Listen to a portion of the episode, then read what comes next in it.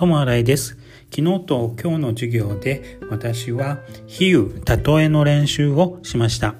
なんで例えの練習を今するのかというと、今授業で読んでいる散文が比喩が結構出てくるものなので、それで比喩を読んで、例えを読んで、それで頭で想像して、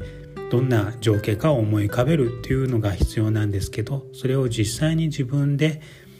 例えを使ってやってみるという作業を練習してみました。それが結構難しくて